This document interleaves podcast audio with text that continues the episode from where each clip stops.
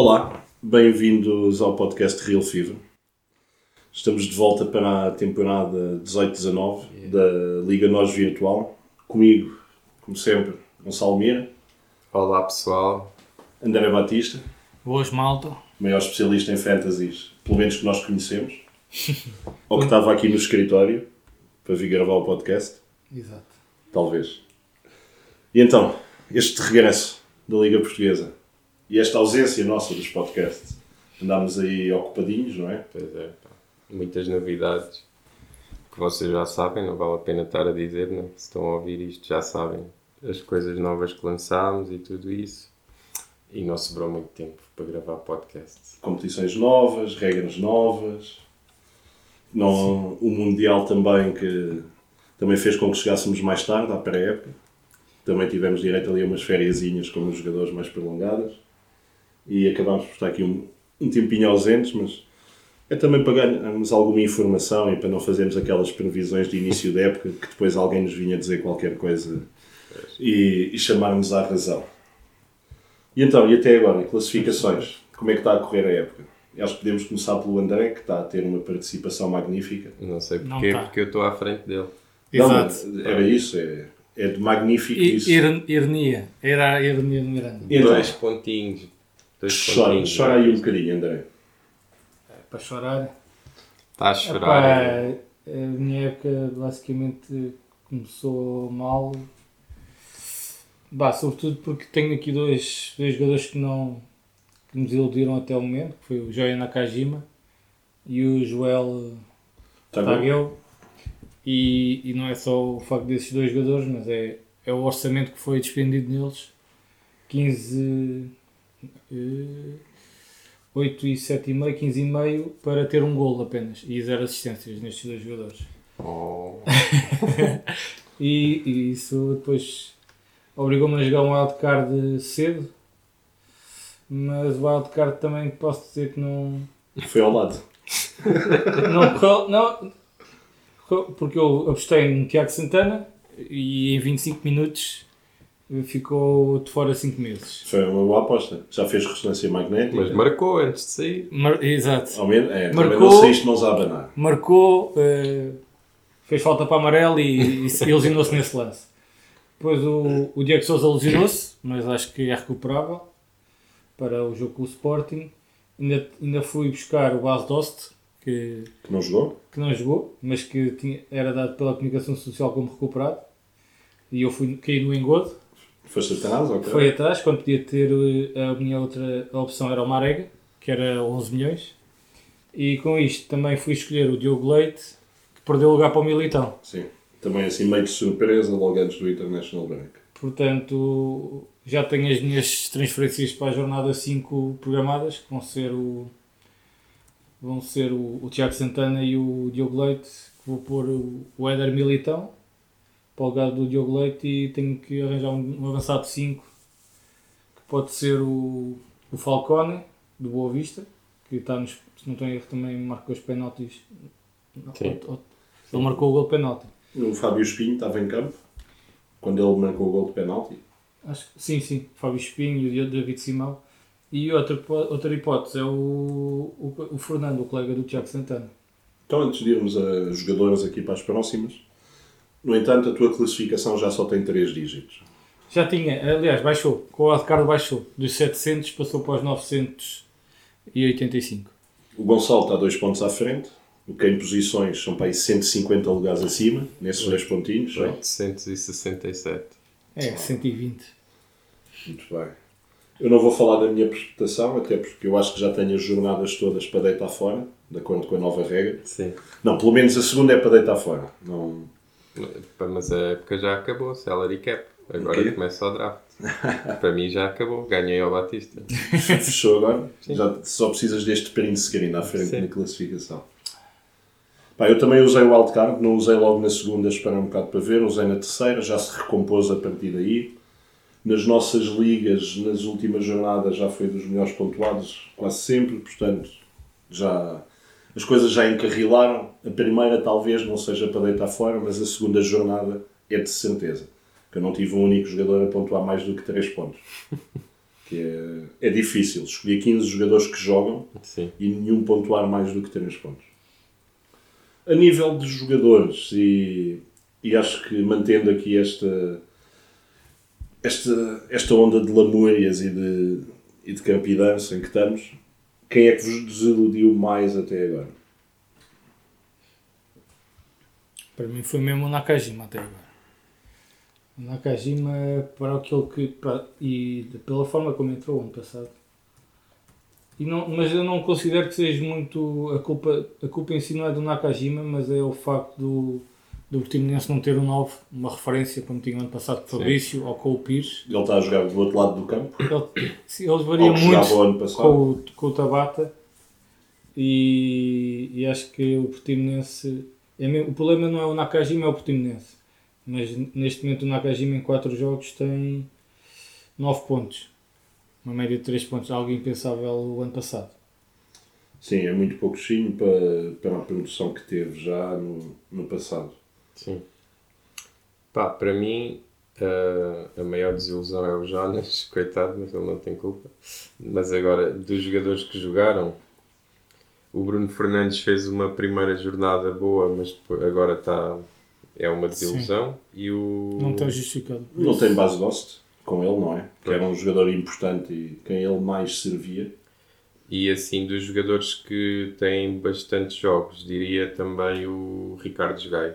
Sim, os gajos para mim também É verdade que mudámos a posição, já não tem os pontos de clean sheet, mas, mas mesmo como médio está.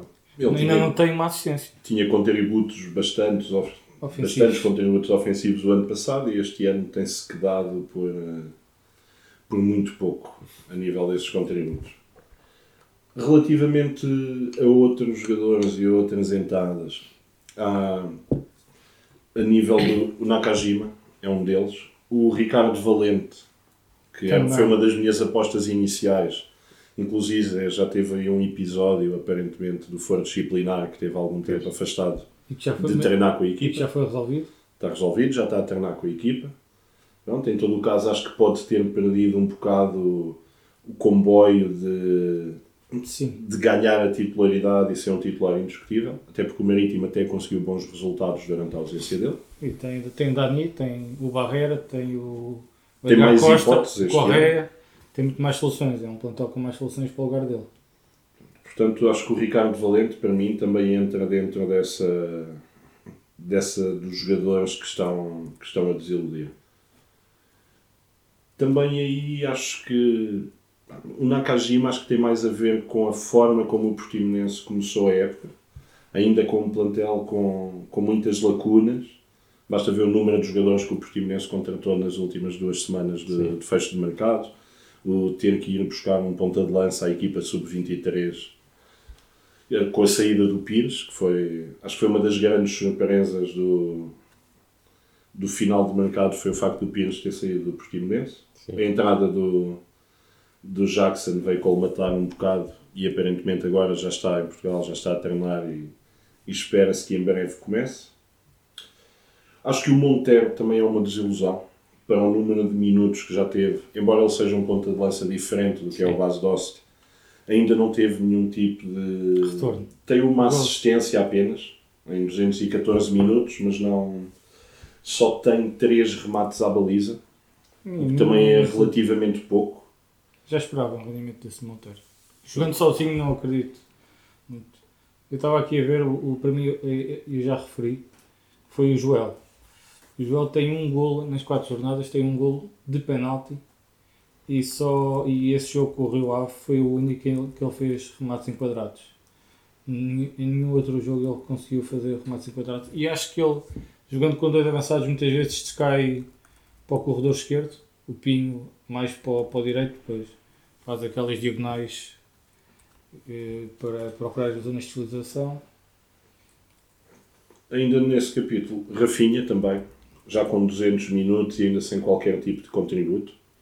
Não tem sido não tem sido um Não tem titular indis- indiscutível do Sporting, mas ainda não, Sim. não E não pegou tem o destaque e não tem tido a influência. Sim. Tanto que no Sporting, quem se tem mostrado influente e a vir do banco, sempre, nos três jogos que jogou, então os três do banco, e nos três ajudou a resolver o jogo. ou teve contributos ofensivos, que foi o Jovem Cabral.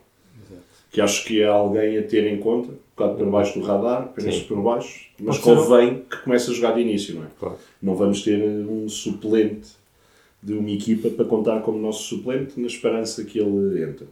Mas, mas pode ser um bom diferencial, sem Em todo o caso, poderá ser um bom diferencial para usar como aquele jogador que, em vez de teres um médio mais barato de um outro clube que jogue sempre, podes arriscar-te a ter ali o. Jovem de Cabral, jogas com as substituições manuais e vês o que é que Sim. consegues tirar daí.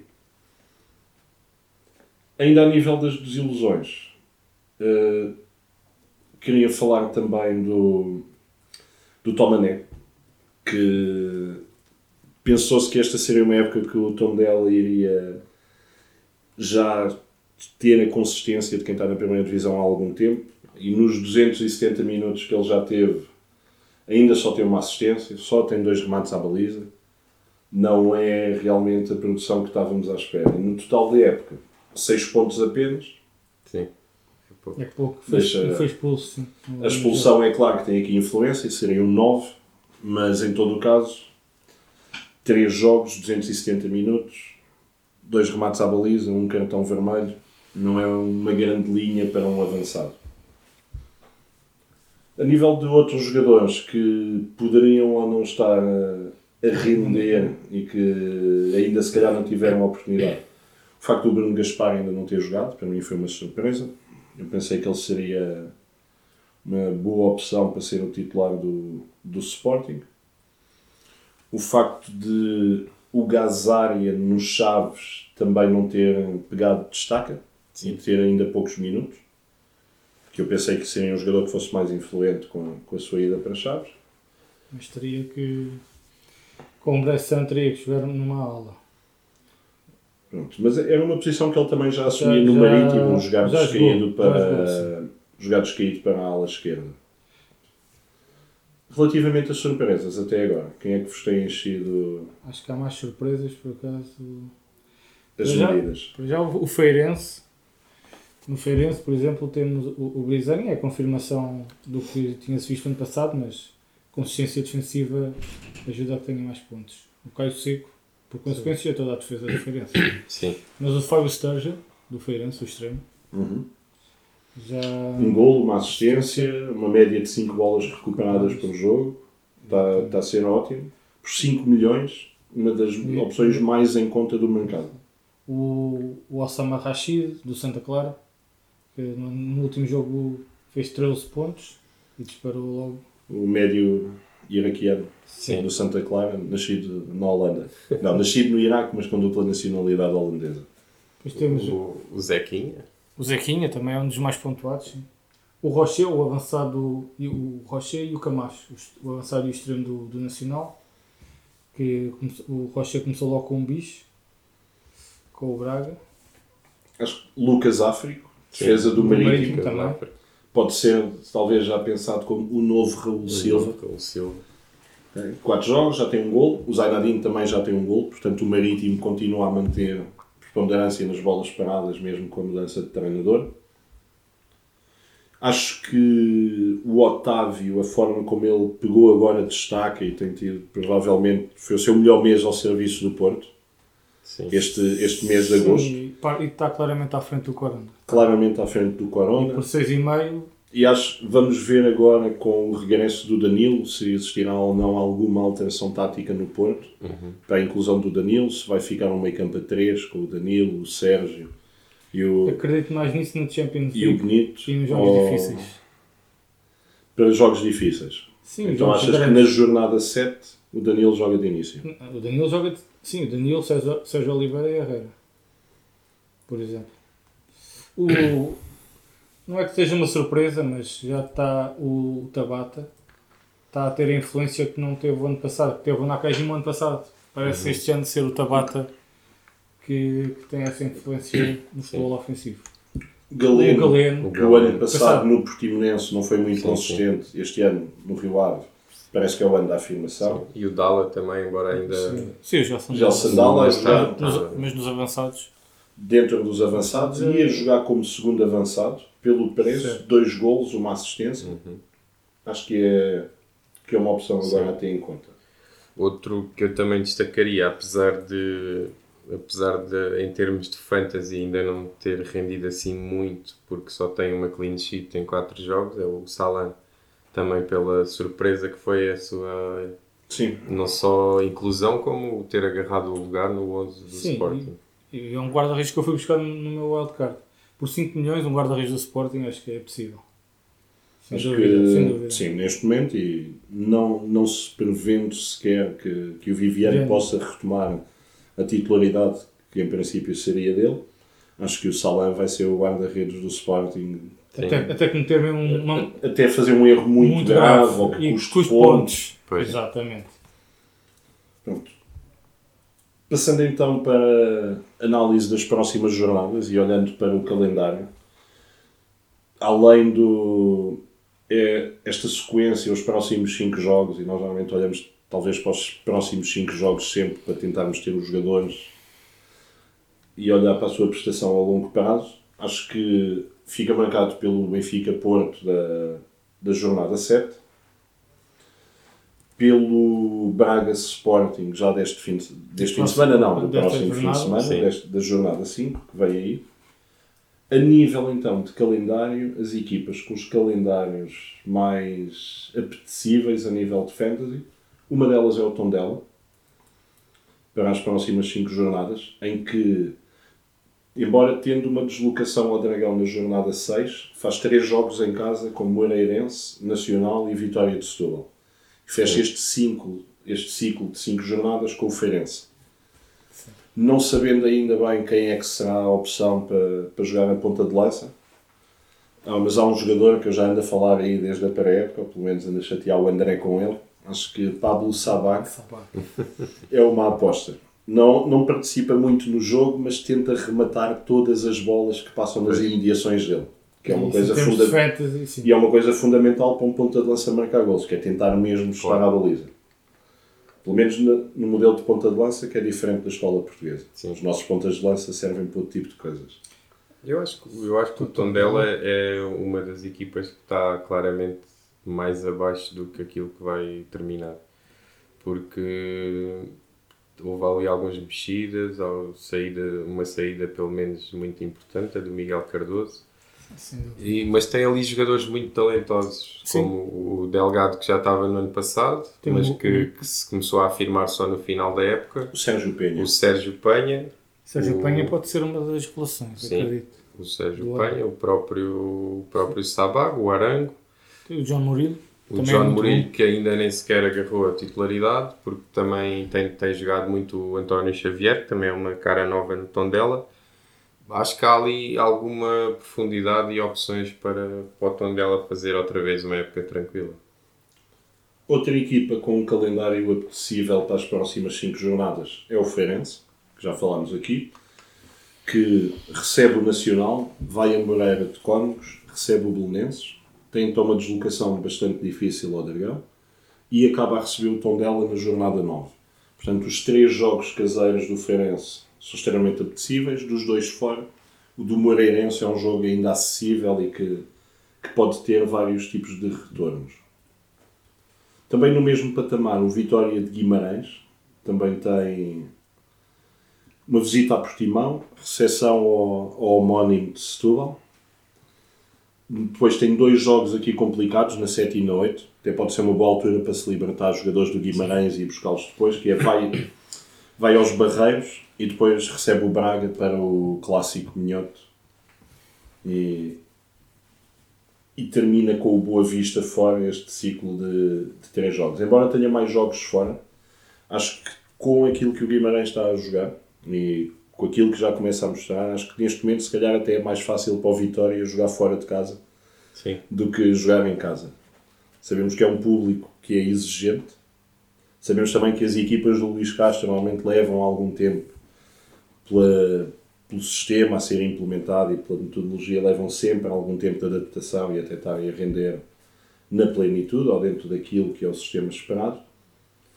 Acho que esta sequência, com três jogos fora de casa, com as equipas que são, acaba por ser uma boa sequência para apostar no Guimarães como sendo um diferencial. Que acho que a maioria vai olhar para o Guimarães e vai achar três jogos fora, só dois em casa, um dos em casa é com o Beira-Mar, com o Braga, portanto acho que e vão evitar jogadores do Guimarães, eu acho que não. Acho que deve ser exatamente o inverso.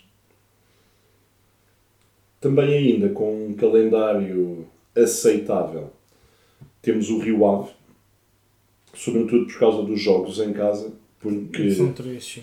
são três e recebe Boa Vista, Chaves e Nacional. Com deslocações aos Açores na jornada 6 e à Pedreira na jornada 7. Aliás, aos Açores na jornada 5 e à Pedreira na jornada 7. Portanto, é também uma boa sequência para Galenos, Gel Sandala. So- Sobretudo a nível É. ofensivo. A defesa do Rio Ave ainda está. Tem agora um reforço de peso. Vamos ver quando é que Era isso Fábio que eu ia falar. Fábio Coentrão e que pode jogar eh, Eu acho, extremo. eu acho que não vai ser um reforço para a defesa. O Rio Ave já tinha dois defesas esquerdos. Acho que são bons Não jogadores. é o ponto fraco do Rio Ave. Não é o ponto fraco. Sim. O Gabrielzinho é que tem o lugar em risco neste Sim. caso. É o Mateus Jesus e é o Afonso Figueiredo, portanto acho que não. Mas, sim, mas curiosamente, acho que se o, entrando o Fábio Coentrão para o lado esquerdo, o Galeno no lado direito acho que já não é tão apetecível porque já não faz as diagonais para dentro e zonas de finalização. E acho que esse- aí é preciso esperar para ver, mas não seria tão boa opção neste caso. Na outra, Mas- por outro lado, e agora que já vimos que, além do Benfica, Porto Sporting e Braga, que normalmente já são equipas em quem se aposta naturalmente nos jogadores, já vimos que então Tondela, Feirense, o Vitória SC e o, Bo- e o Rio Ave têm calendários mais apetecíveis, equipas a evitar para esta fase. Acho que há a destacar o, o o outro Vitória, o Vitória Futebol Clube, o de Setúbal, Vitória de Setúbal. Que recebe o. Porto agora, vai a Guimarães, recebe depois então o Moreirense, que é o jogo mais, Mais mais acessível. acessível para os chadinos, desloca-se a Tondela e desloca-se a Braga, na 8 e na 9. Portanto, Vitória de Setúbal aqui neste... É duvidoso que, que possa acontecer aqui algum tipo de magia com os chadinos. Também com um calendário não muito não muito fácil, mas isto também tem a ver com aquilo que a equipa tem jogado até agora, não é? Portimonense, com recepções a Vitória de Guimarães, Sporting e Belenenses, equipas com, com bons inícios até, a nível pontual, e com deslocações às Aves e ao Nacional.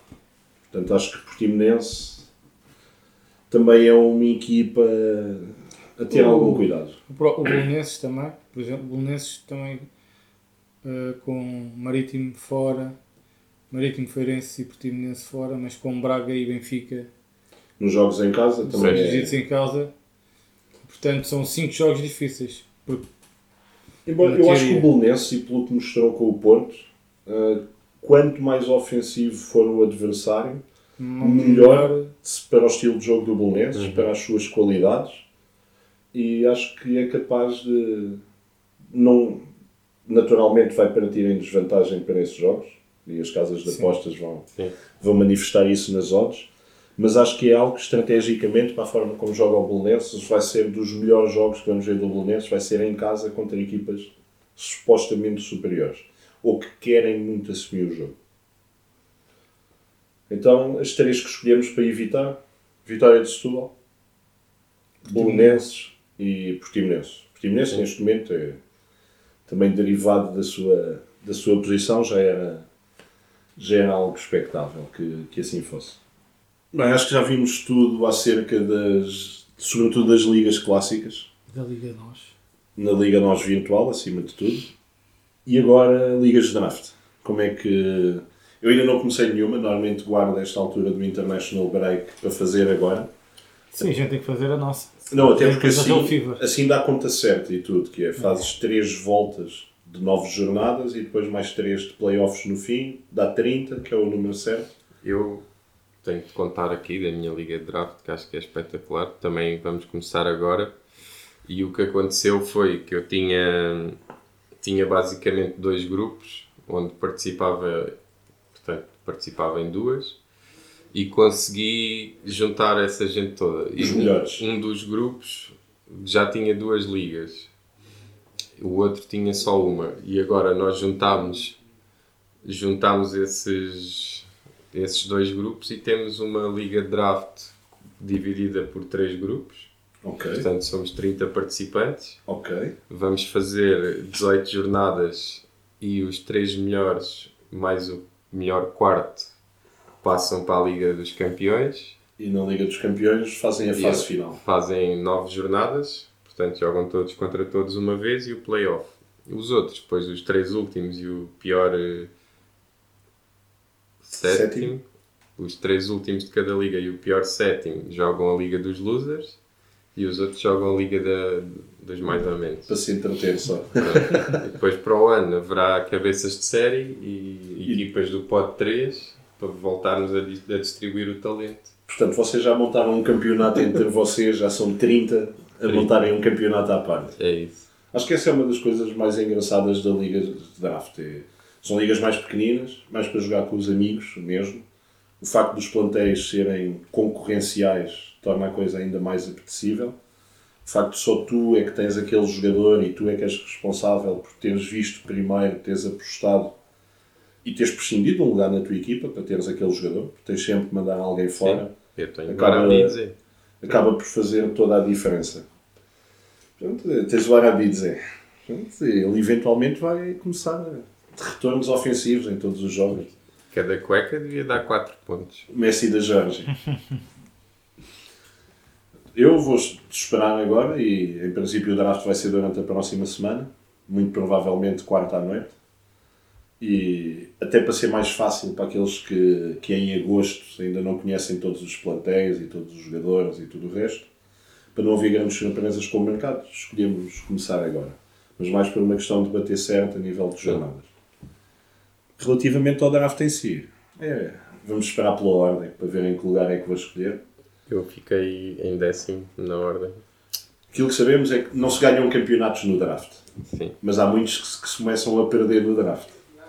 Que é, não vais decidir a tua época no, no momento do draft, pelo menos Certo. positivamente, mas negativamente podes, podes começar a arruiná-la ali. Basta que ser uma escolha mais das mais altas, sair um sim. bocado ao lado, ires atrás do Marega e ele zangar-se outra vez com o Sérgio, ires atrás um Jonas e as costas dele acabarem por nunca mais recuperar. Estás a dizer a minha equipa porquê? É a tua equipa, André. Na tua liga. A tua empresa estás aí tão caladinho. Não, é- é, eu fui o. só temos uma jornada, é, numa liga de draft. é, e na primeira jornada fui a, a terceira equipa mais pontuada, mas perdi o meu jogo. Oh. Mas, Eu, eu vi aí uma. Acho que Mas- é a liga do, do Carlos Santos, que tem participado e tem partilhado mais. De um ponto de vista mais pessoal da experiência da, da liga dele e dos amigos. E, e acho que era na liga deles que o jogador mais pontuado ao fim de duas jornadas, a equipa com mais pontos de fantasy, ainda só tinha um empate. No total tinha sido a equipa com mais pontos, empatou a primeira, perdeu a segunda, mais pontos de fantasy, penúltimo da classificação. Esse acaba por ser outro do- dos pontos de interesse, é essa variância, os jogares contra uma equipa diferente todas as semanas Sim. que acaba por trazer essa piada. Quem ainda não experimentou, que, que se inscreva numa, ou que crie uma para jogar com os seus amigos, meta lá os amigos dentro e se não te conseguirem completar a liga, tornem-na pública e deixem que outros utilizadores Real Fever vão lá desafiar-vos. Experimentem que, que vai valer a pena. Próximas competições aqui a, a começarem, temos a, a Italy Fantasy sobre a Série A, começa este fim de semana.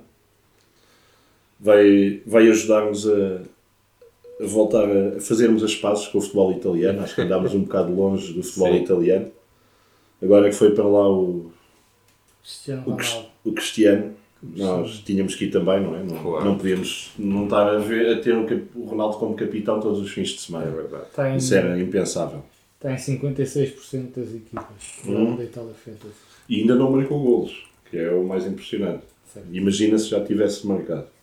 Sim, mas agora tem, tem Sassuolo, Frocione e Bolonha. Tem outra vantagem, traz dos equipamentos mais bonitos que temos na Real FIFA. Uma palavra aqui de apreço também a, a quem produz aquelas coisas e eu podia ficar o dia inteiro a olhar para o equipamento da Lazio, de tão bonito Sim. que é. Embora não goste deles, sim, não é o meu clube preferido, a Lazio, por motivos históricos, mas é São- muito bonito. Vocês são mais da Roma então. O quê? Sim. Mais da Roma. Relativamente, também na próxima semana, começa a Champions. A Champions não, não tem jornadas de borla. Já é uma competição relativamente curta. Não, não vai haver jornadas de borla para ninguém. É uma medida que fica exclusivamente para as ligas nacionais. Champions que este ano tem, tem poucos clubes menos conhecidos. Sim, Este novo modelo da UEFA acabou por fazer com que uma série de históricos acabassem por estar lá. Clubes como o Estrela Vermelha, mesmo o Victoria Pilsen, que não é um histórico a nível de resultados, é um histórico a nível de presenças nas competições europeias. E acho que acabou por sair. Está ali um grupo de 32 equipas muito, muito forte. Com grupos bastante interessantes, como o do Barcelona, Grupos interessantes, equilibrados. Barcelona, Inter e Tottenham, o, do, o do Liverpool, com Nápoles e PSG também, incluídos. e o do Porto, o grupo da morte. né? O grupo do Porto também é um grupo interessante. Atenção, acho que é o grupo da morte, porque acho que das três equipas que vão claramente lutar pelo apuramento, Eu acho que todas é? podem ter hipótese. acho que não é bem todas, mas das três que vão lutar pelo apuramento, acho que a que ficar pelo caminho vai considerar que morreu ali, que qualquer coisa correu muito mal. Exatamente. Ex- Sim. Sim, É, é, é por isso que é considerado o grupo da morte, acho eu. Acho que não é pela força em si das equipas, mas, mas por essas vicissitudes. Mas é engraçado ver que tanto o Liverpool como o Paris Saint-Germain, que foram as equipas que mais produziram na fase de grupos do ano passado, este ano ficaram as duas no mesmo grupo e com o Nápoles, que logo em si já, já vai retirar algum do valor expectável desses jogadores. Relativamente às outras, não. É daquelas preferências pessoais, há muito por onde escolher, não há, não há bem um plano certo e tirando, acho que garantido na minha equipa só vejo o Messi e é porque começa contra o PSV em casa e é logo Ah, o primeiro capitão, sim. Foi. primeiro capitão do ano, eu estou já a contar Claro. com dois golos, duas assistências, entre os- Eu também. qualquer coisa à volta dos 19 pontos e já vou para casa satisfeito. Eu, pelo grupo em si, não tinha o Messi, não tinha o Messi na minha equipa. Quando eu depois fui ver o calendário, disse: Não, Barcelona PSV, ainda assim em casa, tenho que ter o Messi. Até posso mudar depois, mas. Tenho, mas nestes casos eu, eu já disse que É ia dos buscar. jogadores mais fáceis de substituir, o Messi. Sim, Tens de certeza dinheiro para todos os outros. exatamente. Sim. Por falar em dificuldades para escolher jogadores, e também é algo que abre na próxima quinta-feira, dia 20, a competição do, dos prós, dos experts, dos maluquinhos, a Liga Europa. É verdade que este ano tem vários clubes dos quais nunca tínhamos ouvido falar. Sim, não se pode dizer que sejam verdadeiros históricos. Alguns que depois viemos a descobrir que já tinham sido outros, como o Molvidi, não é? O Molvidi, que é, afinal é o estão. E foi uma surpresa. Não... E depois, quando viemos a saber que mudou de nome este ano, e por causa do patrocinador, que é a Companhia Petrolífera, acho eu, ou de gás da Nacional da Hungria, que é. torna logo a coisa mais interessante. Sim. Temos os dois Red Bulls no mesmo grupo. Aliás, os dois Red Bulls não. Temos o Reisenball Leipzig e o Red Bull Salzburgo no mesmo grupo, que também vai ser engraçado. Sim. Vai parecer um jogo treino. Mas a Liga Europa é isso mesmo. É, é, um, é uma coboiada de primeira. São 48 equipas, são cerca de 1300 jogadores de onde escolher. Há imensa qualidade. Há defesas muito ofensivos, há muitos defesas de equipas que jogam com três centrais, sobretudo os alas que têm outro tipo de interesse. No meio campo também há, há jogadores de qualidade de Champions, não é? Vamos ter Ozil, vamos ter Hazard, Sim. Quaresma, por exemplo, não é? Julian Brandt.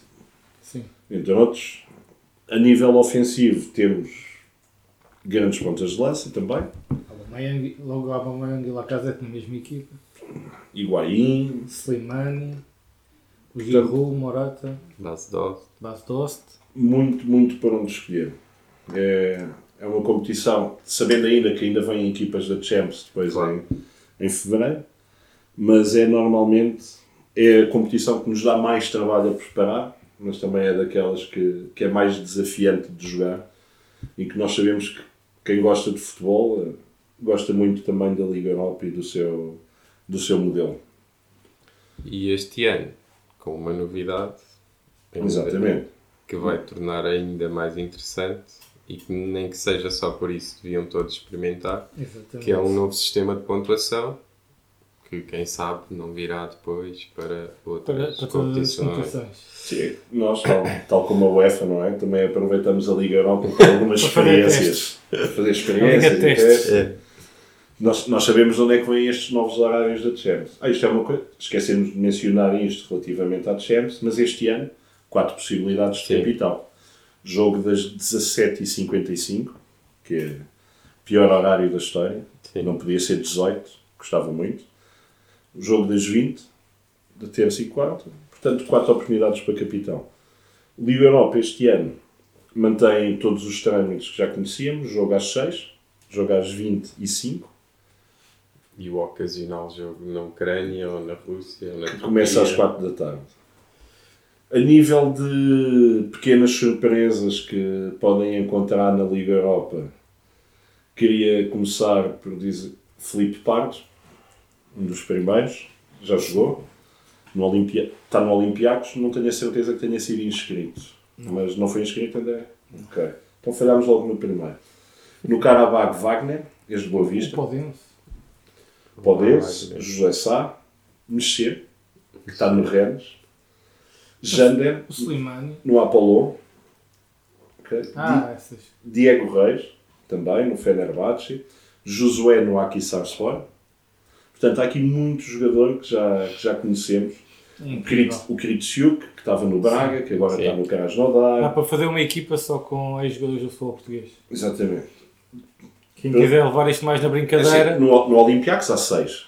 Portanto, logo aí era Ahmed Hassan, José Sá, por aí fora, Rodrigo Miranda. Daniel Podense. O que não Tu falta. estás a insistir muito no Podense. Estou, não estou. William Carvalho vai estar no Betis, também na, na Liga Europa. O André- do Betis, O André Silva. no, no Sevilha também.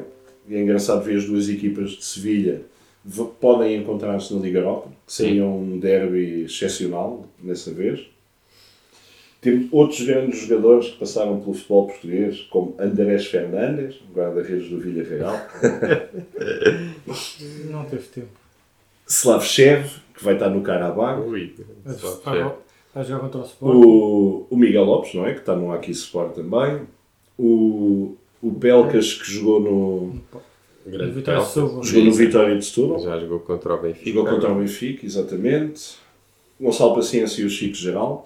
O Gonçalo, sim. Mas está Quer dizer, o. Gonçalo em princípio é grave e Ruptura de ligamentos. E o Chico, o Chico não está Também lesionado está também. lesionado numa costela, acho eu. partiu uma costela, acho eu.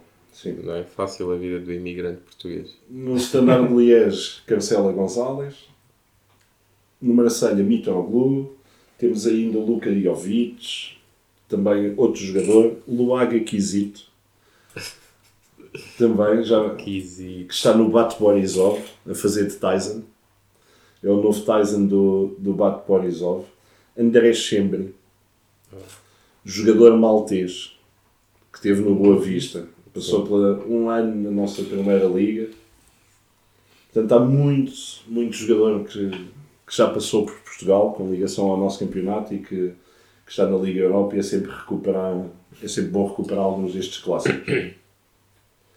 A nível do sistema de pontuação, é uma, é uma experiência da Real Fever, não só deixarmos de ter os intervalos de pontuação de um ponto a cada cinco bolas recuperadas, seja, todos os eventos vão ser pontuados individualmente e com um valor específico, inclusive é os minutos.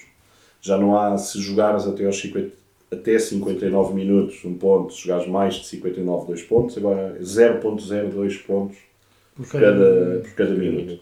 Portanto, aquilo é fazer refresh na app a cada É, 30 é, segundos e a ver os pontinhos, ou as décimas, ou as centésimas A de pontos subir. a aumentarem. Ou diminuir. Vai ter algumas manifestações, sobretudo as pontuações dos médios mais defensivos vão subir um pouco, por causa das bolas recuperadas que se perdiam nos intervalos. mesmo para os avançados não marcando, sabemos que todos os seus remates vão ser contabilizados. Vai começar a existir a pontuação de clean sheet também para os avançados. No futebol moderno, e, acho que o Mundial foi um grande espelho disso, que é os avançados já fazem parte do processo defensivo sempre e em todas as equipas. Acho que tirando uma ou outra exceção no mundo Sim, sim. do, do futebol, como o Cristiano Ronaldo, o Messi e o Neymar, acho que todos os outros, e na, e na França o Mbappé, O Neymar defende. acho que todos os outros já têm obrigações defensivas. Claro. E bastou ver, Mas- o, bastou ver o Giro e o Griezmann, usando Sim. o exemplo da, Sim. da seleção que ganhou, e basta ver onde é que eles andavam a nível defensivo. Que é- E então, avançados também vão ter clean sheet, é claro que é um valor um bocado mais marginal. Claro. O- para os defesas será 3.2 pontos, para os guarda-redes também, para médios 0.8 e para avançados 0.2. Um valorzinho para aconchegar a pontuação do, do avançado caso, caso a equipa dele consiga a clean sheet.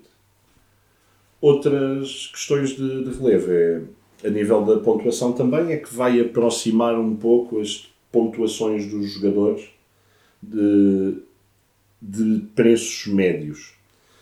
Os, os dados e o modelo e a forma como foi feita garante que, em média, todos os atributos distribuídos por guarda-redes, defesas médios e avançados faz com que as pontuações adicionais se distribuam de forma equitativa por todas as posições do campo.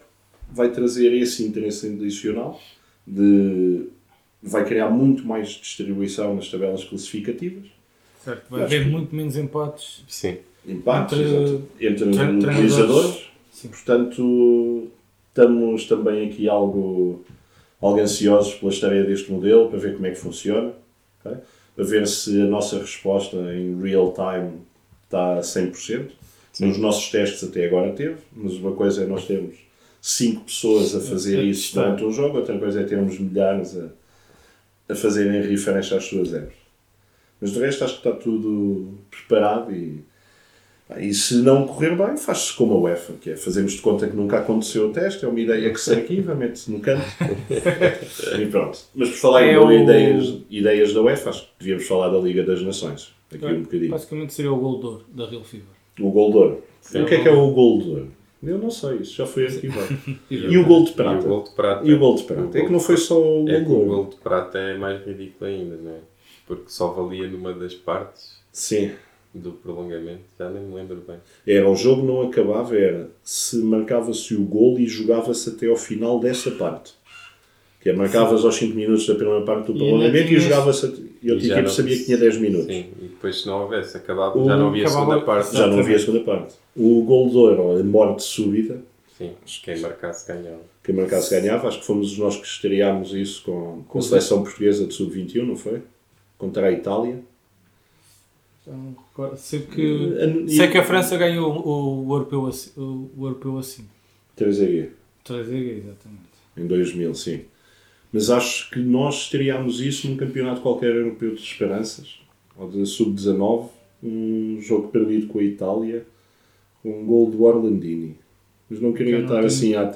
Esta fica para alguém depois e mandar vir no Twitter. Se nós estivermos errado e corrigirmos, corrigir. fica lá para alguém corrigir, não nos vamos dar aqui ao trabalho de pesquisar. Vamos tentar ir lá só de memória. Mas sim, é Liga das Nações. Acho que foi uma excelente ideia. Vimos agora os primeiros reflexos. É claro que já tem um resultado daqueles que te faz pensar acerca desta competição, que foi o resultado da Espanha com a Croácia Sim, em que aquele 6 a 0 é, é um pouco atípico. sim. A Croácia não apareceu, apareceu como uma equipe, não vamos dizer que é uma equipa B, porque tinha muitos titulares do Mundial, mas claramente vem noutro registro. Mas se calhar vem com outra atitude. sim. É, o problema acho que é, é, é, é a mentalidade, se calhar, com que muitas seleções estão a encarar estes, esta Liga das Nações. Mesmo Portugal, que não, não quis levar o Cristiano Ronaldo, poupou o Cristiano Ronaldo, poupou o Nós Quaresma. poupámos o Cristiano para ele se integrar e É. se adaptar à vida na Liga Italiana. Em Monte Carlo. Que é? Que ele teve aí na costa. Sim, mas isso Costa faz Francesa. parte. Ele, é mais, era, era, mais línguas, Batista. era, era importante o Cristiano saber quanto tempo é que ele demorava a ir de Turim até Monte Carlo. Ok? Para- e para quais são as folgas. melhores zonas de praia trajetórias. ali naquela zona do Mediterrâneo, ali naquela curvinha entre a França e a Itália, ver o que é que aquilo faz. Acho que é claro que eu acho que o Fernando Santos, quando lhe ligou e disse Cristiano, olha, desta vez não vais, vais ser poupado, devia-lhe ter dito também. Pá, e durante a se- semana da concentração da seleção e dos teus coleguinhas de equipa, pá, não metas fotos no Instagram deitado no iate ao sol. Só isso. Só para não chatear a malta que está aqui no hotel e que vai treiná-las de manhã. Tipo, e que depois vão correr quando tu voltares para te passar bolas a ti, tipo, não metas fotos no Instagram. Sim. Olha, também foi outro, outra, outra curiosidade que eu vi. Que já se sabia que Portugal, sem o Cristiano, Mais é, mais, é, é- e mais, sim, mais imprevisível o jogo. Sem aquela referência torna-se mais difícil para o Mas eu, adversário. mas eu acho que isso é uma limitação dos próprios jogadores. Não é uma, Sim, algo não imposto pelo treinador Claro. Ou algo imposto pelo próprio Ronaldo, e é o- diretamente. O problema não está no Ronaldo, está nos jogadores que o rodeiam, que o procuram constantemente. E, E e vimos que- isso na final do Euro. Já sei que já foi há dois anos, não é? Certo. Parece que foi ontem. Sim. E pelo menos até ao próximo europeu vai continuar a ter sido ontem. Sim. Mas é isso, é assim que o Ronaldo saiu, cada jogador teve que assumir o seu próprio jogo. Exato. Já não há desculpas, já não há, ah, eu dei a bola ao Ronaldo e, e pronto. A partir daí temos mesmo que jogar futebol, já não estamos à procura do cariz para lhe meter a bola e tudo o resto. Acho que foi, foi um excelente teste. Vimos que para a seleção portuguesa pá, estamos recheados de opções em todas, todas as posições, exceto defesa central. Avançado nunca tivemos, portanto é algo que nós nunca contamos ter. Acho que tipo, o André Silva é tipo um achado Sim. no histórico do nosso futebol. Um, que mistura, é um misto de mistura as coisas boas, acho eu, de um Pauleta com as coisas boas de um Helder Postiga. Apesar de ser um pouco mal amado às Sim. vezes do, do nosso público. Isto não há problema, nós temos outro mal amado que, na minha opinião, fez um grande jogo. As críticas internacionais que eu vi também ficaram altamente surpreendidas, mas que foi altamente criticado por quem comentou o jogo em direto. Foi o William Carvalho, por exemplo. É, As opiniões dividem-se muito. a jogar numa posição diferente, sim. Eu acho que é, é a transição, lá está, dele, de William Carvalho para Yaya Carvalho. E a questão é se ele tem esse futebol dentro dele ou não. Acho que tem, com um bocado de crescimento físico, vai ser ótimo para nós naquela, naquela posição. Mas voltando à Liga das Nações, acho que foi muito engraçado. Acho que o conceito está, está bem pensado, está bem estruturado. E, e realmente os amigáveis eram algo que é que já ninguém liga. Ninguém quer ver um jogo que tem 15 paragens para substituições na segunda parte. Claro. Claro. Sim, Que esse, ninguém leva a sério. Que os árbitros também não se preocupam muito em cumprir as regras na totalidade. Sim. Esse tipo de coisas que, que acontecem em muitos dos amigáveis acabam, desapareceram. Daquilo que eu vi, desapareceram quase por completo. A Espanha a ganhar 4-0 à Croácia, se fosse um amigável, ou ganhar 3-0, se fosse um dava a amigável, tirar, mudava a equipa toda. já não estava a esticar o E- jogo para conseguir um resultado histórico. Sim. Não... Sobretudo a Espanha, que saiu cedo do Mundial, tinha algo a provar, apanhou o vice-campeão num jogo oficial. E mostrou que podia ter chegado bem mais longe do que, do que chegou no Mundial. Acho que também é muito positivo, sobretudo para as equipas da Divisão C e da Divisão D, porque abre realmente a possibilidade de essas equipas, uma delas, ir a um campeonato da Europa, algo que nunca iria acontecer. Aí passando só em revista, para os menos atentos a estas coisas, os nomes implicam Geórgia, Andorra, Letónia, Cazaquistão, Luxemburgo, Bielorrússia, Moldávia, ok? San Marino. Por exemplo, San Marino. San Marino fez dois jogos, tem duas derrotas, ok. Normalmente era sempre assim, mas só tem oito golos sofridos. É capaz de ser a melhor sequência de dois jogos das- da história de San Marino Sim. só sofreu 8 gols em dois jogos, portanto, também permite a estas seleções jogarem com adversários iguais e, e no desenvolvimento destas seleções não ser sempre só jogar para perder e para levar grandes cabazadas. A longo prazo acho que vai ser bom para a estrutura da UEFA. Mesmo que, quando chegar a 2020, existam quatro seleções, ou pronto, imaginando que vai uma do grupo A, B, C e D, há duas seleções que vão ficar de fora, provavelmente das que estão no grupo A ou no grupo B, e há alguma que vai dizer, é pá, eu não vou e vai o Kosovo. Isso não é bom para o futebol. Mas eu acho que a longo prazo é bom. Sim. Uma dessas equipas não ir. Estou é mais com curiosidade para ver como é que vai ser a participação destas equipas, o que é que lhes vai acontecer durante a qualificação real para o Euro. Porque essas não vão ter jogos. E quais é que são as ramificações disso? Acho que é a única ponta por atar aqui Sim. no meio. A não ser que se pegue nessas quatro que já estão apuradas e se pegue noutras de outras e que se jogue para uma vaga no Mundial, por exemplo. Pois. A América do Sul também tem 11 equipas e há sempre uma equipa que fica de fora em todas as rondas internacionais. Portanto, é fácil apanhar uma já aqui pelo caminho da América do Sul para jogar estes jogos. Há uma série de possibilidades que agora se abrem, mas em princípio acho que é uma coisa boa, não é? Temos o Firon e vamos usar Firon para não ferir suscetibilidades a, a potenciais ouvintes. Firon, dois jogos, duas vitórias. ok? A Luxemburgo, aparentemente a potência emergente do futebol europeu, meteu o Dudelange na, Nas competições Na europeias. Europa. na Liga Europa, exatamente. Dois jogos, duas vitórias. Geórgia, dois jogos, duas vitórias. É importante também para estes países. Tem o Arabita, assim é. Por acaso não sei, jogou. Não sei. Foi convocado, sequer. É que ele no Shakhtar B não, não tinha grande utilização. Não sei se, se, tem sido, se tem sido assim fácil para ele. Mas acho que sim, acho que é uma ideia boa da UEFA. Até agora se- sei que é um bocado cedo para percebermos as ramificações. Naturalmente que isto vai dar para alguns esquemas de equipas que vão tentar descer de divisão para terem um acesso mais fácil. E basta ver, por exemplo, aqui a, a questão da divisão A que tem França, Alemanha, Holanda, Suíça, Bélgica e Islândia, Portugal, Polónia, Itália, Inglaterra, Espanha e Croácia. Eu tenho a certeza que a Islândia preferia estar noutra divisão. Pois. Pelo menos a Islândia. Já nem sequer vou falar da Suíça, ok?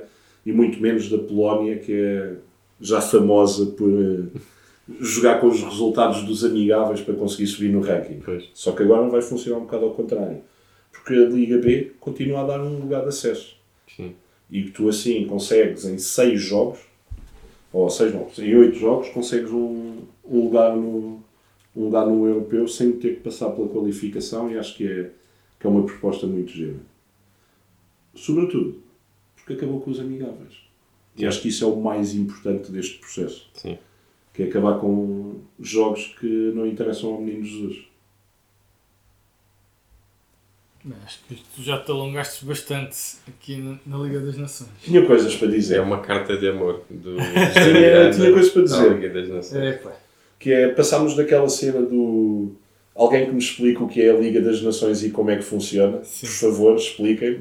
Para. É pá, isto é muito bom. Parece que é a última, a última Coca-Cola do deserto. Sim, senhor. Eu continuo a não ver assim uma, uma grande competição. Mas se a Real Fever fizer eh, uma fantasy da Liga das Nações, pode ser que ganhe interesse. A questão é que tu já, já viste amigáveis, por exemplo, entre Portugal e Itália. E entre Inglaterra e a Espanha. Já, e, por, E como é que foram nunca estes? ganhávamos. Não, nunca mas- ganhávamos a mas- Itália. mas- ganhámos, matávamos Mas a a nível, a nível do jogo, o que é que achaste do jogo? E do ritmo do jogo e da dedicação dos jogadores, a entrega, tudo o resto. Foi um jogo de testes. A verdade, a estreia. Sim, mas foi um Os, bom amiga- jogo. os amigáveis Foi um também são bom sempre jogo. jogos de testes. Foi um bom jogo. Não é? A diferença é que, como é oficial, tem logo outro peso. Basta ver, Portugal fez o alarido de não se ganhava há 60 anos à Itália em jogos oficiais. Certo. Sim. E os italianos podem estar agora em Itália a dizer ah, mas isto é para a Liga das Nações. E nós estamos cá a dizer, mas isso não me interessa para nada, é oficial, é oficial. Cada um leva com a seriedade que quer. Pode-se dizer que isto vai dar para algumas seleções para experimentarem remodelações, renovações, novas táticas e tudo o resto. Acho que é positivo. Criou um novo ambiente competitivo, ok? aproveitando jogos que já existiam. E no fundo deu mais significado a esses jogos. Isso acho que é sempre positivo. minha questão é: até que ponto estás disposto a adicionar 60 jogadores por cada seleção na, Real Fever?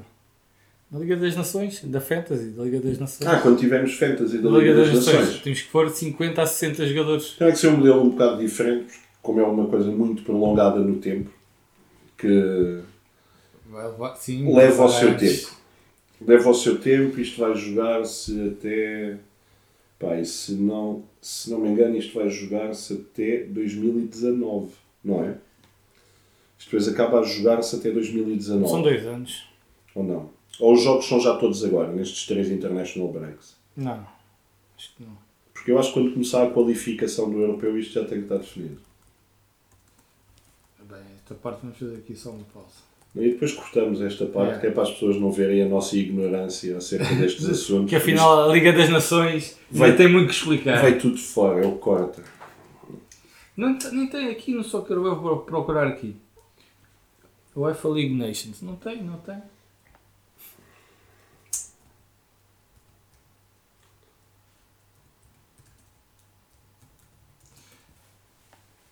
Mas eh, agora, eu acho que mas, eh, os jogadores sim, os jogadores acho que, que sentem isto muito mais a sério do que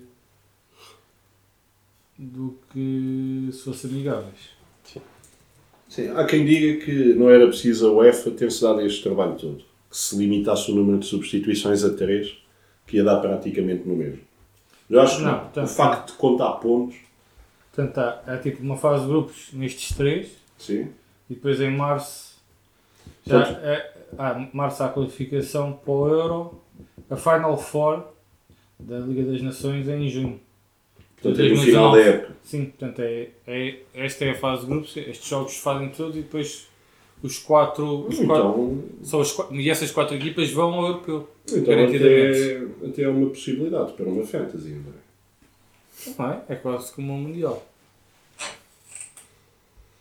Tem um bocadinho Não. menos de jornadas, há equipas que não jogam em todas, mas acho que. E não, custa, não dá muito trabalho para adicionar os vamos, jogadores. vamos pensar acerca disso então. Vamos pensar acerca disso. E da Que possibilidade Vamos poder ter jogadores de, de San Marino. que de é- San Marino. Exatamente. E atenção, e alguém do Luxemburgo que é muito importante porque o Luxemburgo domina a divisão dele. é.